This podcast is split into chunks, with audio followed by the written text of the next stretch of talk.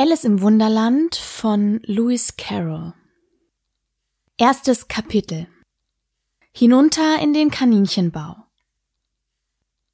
Alice fing an, sich zu langweilen. Sie saß schon lange bei ihrer Schwester am Ufer und hatte nichts zu tun. Das Buch, das ihre Schwester las, gefiel ihr nicht, denn es waren weder Bilder noch Gespräche darin. Und was nützen Bücher, dachte Alice, ohne Bilder und Gespräche? Sie überlegte sich eben, so gut es ging, denn sie war schläfrig und dumm von der Hitze, ob es der Mühe wert sei, aufzustehen und Gänseblümchen zu pflücken, um eine Kette damit zu machen, als plötzlich ein weißes Kaninchen mit roten Augen dicht an ihr vorbeirannte. Dies war gerade nicht sehr merkwürdig.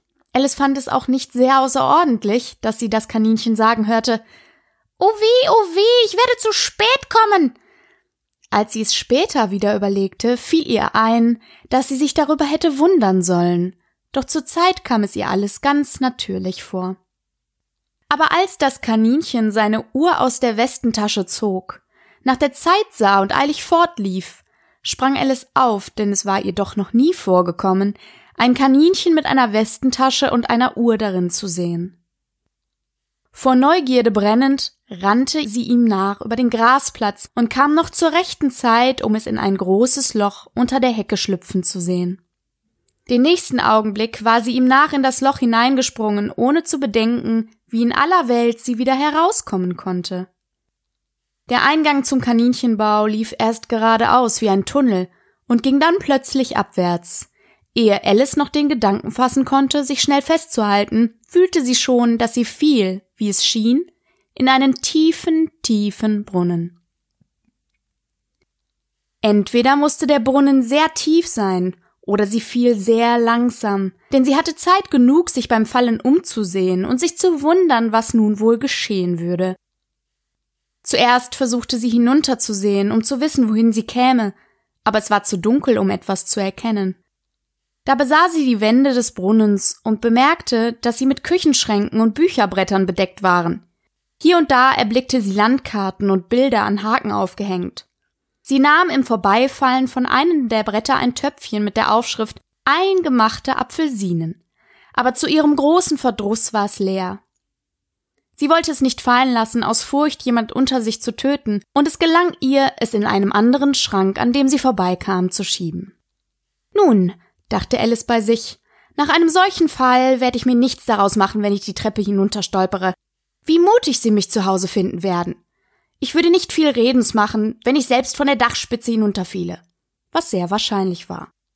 Hinunter, hinunter, hinunter. Wollte der Fall denn nie endigen? Wie viele Meilen ich wohl jetzt gefallen bin, sagt sie laut. Ich muss ungefähr am Mittelpunkt der Erde sein. Lass sehen, das wären 850 Meilen, glaube ich. Denn ihr müsst wissen, Alice hatte dergleichen in der Schule gelernt und obgleich dies keine sehr gute Gelegenheit war, ihre Kenntnisse zu zeigen, da niemand zum Hören da war, so übte sie sich doch dabei ein.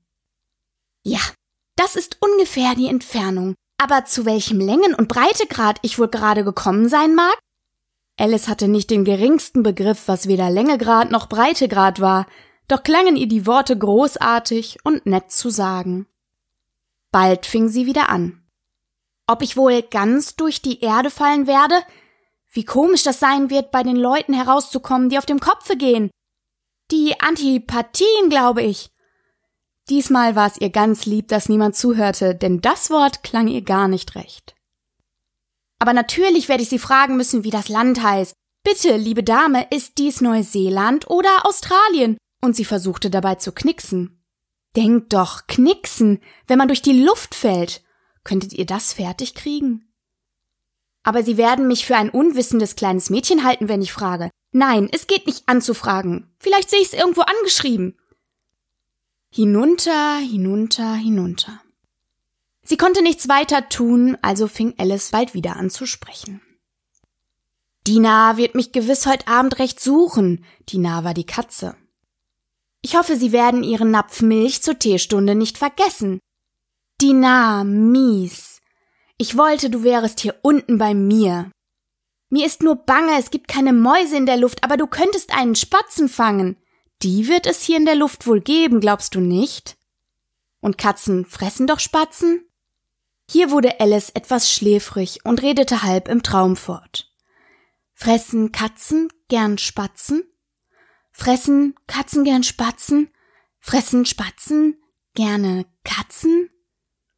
Und da ihr niemand zu antworten brauchte, so kam es gar nicht darauf an, wie sie die Frage stellte. Sie fühlte, dass sie einschlief und hatte eben angefangen zu träumen, sie gehe Hand in Hand mit Dinar spazieren und frage sie ganz ernsthaft, nun, Dinar, sage die Wahrheit. Hast du je einen Spatzen gefressen? Da mit einem Male. Plump. Plump. kam sie auf einen Haufen trockenes Laub und Reisig zu liegen. Und der Fall war aus. Alice hatte sich gar nicht wehgetan. Sie sprang sogleich auf und sah in die Höhe, aber es war dunkel über ihr. Vor ihr lag ein zweiter Gang, und sie konnte noch eben das weiße Kaninchen darin entlanglaufen sehen. Es war keinen Augenblick zu verlieren, fortrannte Alice wie der Wind und hörte es gerade noch sagen, als es um eine Ecke bog. Oh, Ohren und Schnurrbart, wie spät es ist! Sie war dicht hinter ihm, aber als sie um die Ecke bog, da war das Kaninchen nicht mehr zu sehen. Sie befand sich in einem langen, niedrigen Korridor, der durch eine Reihe Lampen erleuchtet war, die von der Decke herabhingen. Zu beiden Seiten des Korridors waren Türen, aber sie waren alle verschlossen. Alice versuchte jede Tür erst auf einer Seite, dann auf der anderen. Endlich ging sie traurig in der Mitte entlang, überlegend, wie sie je herauskommen könnte. Plötzlich stand sie vor einem kleinen dreibeinigen Tische, ganz von dickem Glas. Es war nichts darauf als ein winziges goldenes Schlüsselchen, und Alices erster Gedanke war, dies möchte zu einer der Türen des Korridors gehören.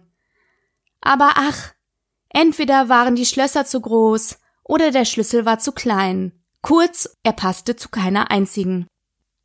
Jedoch, als sie das zweite Mal herumging, kam sie an einen niedrigen Vorhang, den sie vorher nicht bemerkt hatte, und dahinter war eine Tür, ungefähr 15 Zoll hoch. Sie steckte das goldene Schlüsselchen ins Schlüsselloch und zu ihrer großen Freude passte es. Alice schloss die Tür auf und fand, dass sie zu einem kleinen Gange führte, nicht viel größer als ein Mauseloch.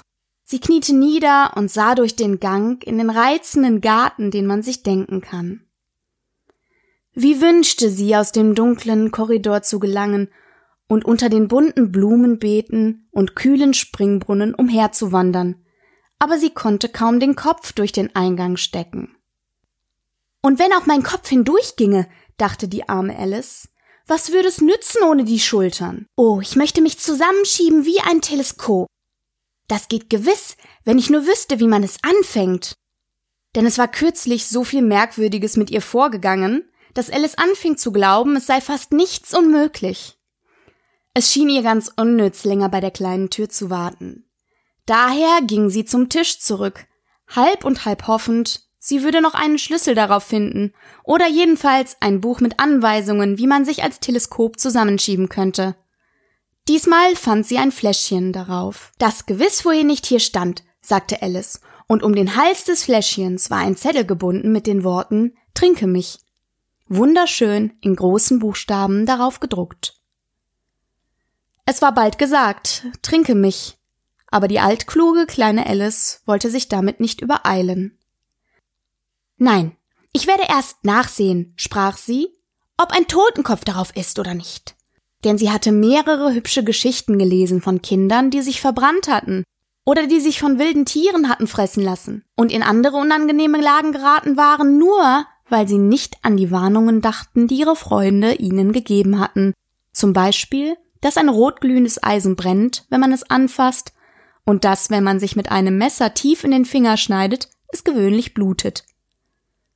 Und sie hatte nicht vergessen, dass wenn man viel aus einer Flasche mit einem Totenkopf darauf trinkt, es einem unfehlbar schlecht bekommt. Diese Flasche jedoch hatte keinen Totenkopf. Daher wagte Alice zu kosten, und da es ihr gut schmeckte, es war eigentlich wie ein Gemisch von Kirschkuchen, Sahnesoße, Ananas, Putenbraten, Naute und armen Rittern, so trank sie die Flasche aus. Was für ein komisches Gefühl, sagte Alice. Ich gehe gewiss zu wie ein Teleskop. Und so war es in der Tat. Jetzt war sie nur noch zehn Zoll hoch und ihr Gesicht leuchtete bei dem Gedanken, dass sie nun die rechte Höhe habe, um durch die kleine Tür in den schönen Garten zu gehen. Doch erst wartete sie einige Minuten, ob sie noch mehr einschrumpfen werde. Sie war einigermaßen ängstlich. Denn es könnte damit aufhören, sagte Alice zu sich selbst, dass ich ganz ausginge wie ein Licht. Mich wundert, wie ich dann aussehe. Und sie versuchte sich vorzustellen, wie die Flamme von einem Licht aussieht, wenn das Licht ausgeblasen ist. Aber sie konnte sich nicht erinnern, dies je gesehen zu haben.